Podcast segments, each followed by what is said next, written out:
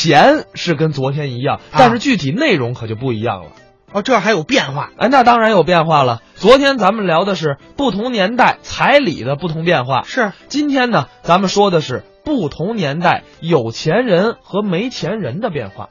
哎，那这有什么变化呀？哎，当然有变化了。你看现在很多人有钱的喜欢炫富，其实没钱他也炫，在朋友圈啊、微博呀，啊拍一个然后发。对对对对对，你说这个确确实我也感受到了，这个炫富也是现在。这个年代很多人的心里的这么一种表现的欲望。嗯，接下来呢，咱们就来听一段，也是相声演员王自健表演的小段儿。当然了，也有人说这叫脱口秀，但是毕竟那是相声演员说的，我觉得我们相声榜啊可以把它吸纳进来。行，咱们一起来听王自健表演的小段儿，叫做《钱》。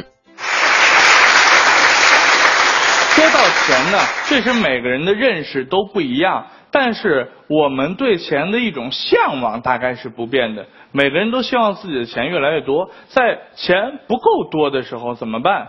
尤其现在微博这么强大，信息化社会，只要一上微博，就会总遇到一些我们很讨厌的人，比如说五毛党，是吧？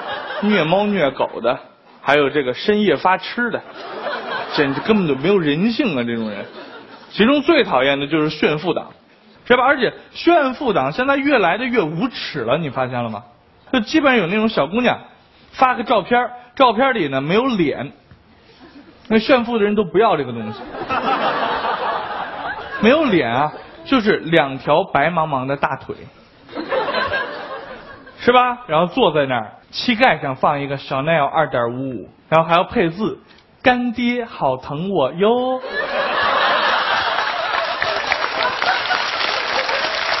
不是惹人痛恨？每个人都恨，但是大家恨的方法不一样，恨的方向也不一样。比如说，女人会恨，凭什么这个女人就有小奈儿二点五五，对吧？他会这么恨。男人怎么恨？为什么这个女人又让我的女人看到了小奈 l 二点五五？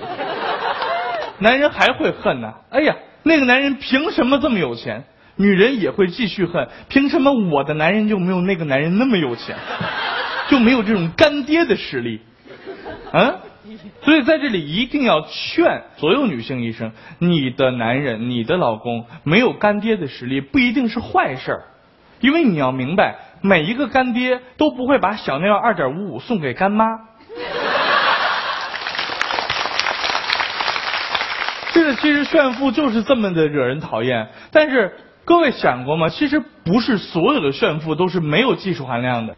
前阵子我看到这样一条微博，一个富二代炫富，这个炫富是我从古至今盘古开天、上帝七天之后，这个世界上所有炫富里面最高科技的一个。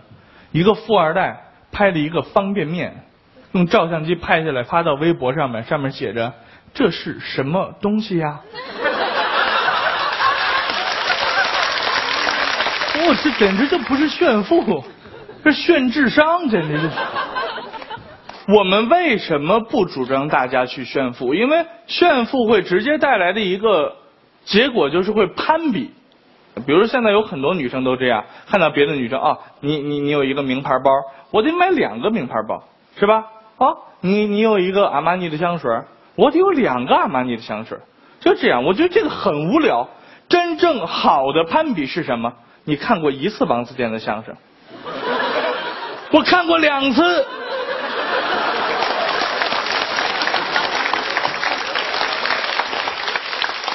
其实说到这些奢侈品啊，我可以理解这些女生，包括有些男生买奢侈品的目的。你们知道为什么现在在中国通货率最高，大家最喜欢买的奢侈品牌子是 LV 吗？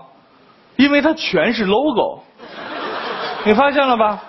我们就仔细的分析一下啊，买奢侈品到底是给自己用的，还是给别人看的？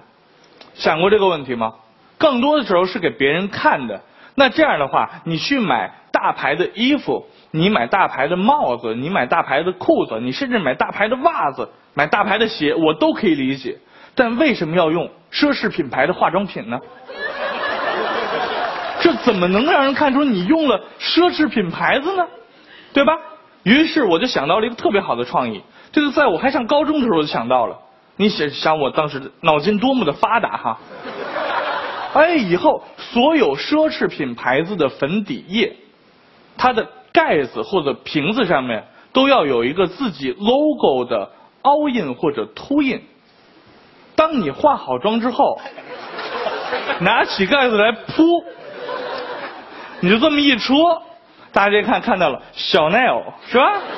哎，阿玛尼，哎呀，你这 Hermes，哎呦，Prada，你你突然你这我这创意特别棒是吧？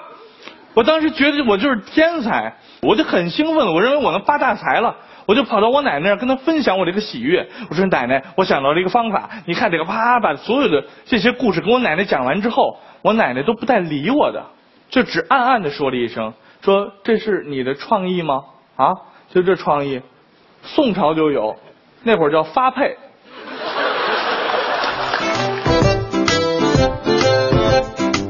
刚才是王自健表演的小段儿钱，对，哎呀，他这么一说还真是啊。嗯，尤其你看现在就是这种表演形式啊，也是最紧跟时代的。当然了。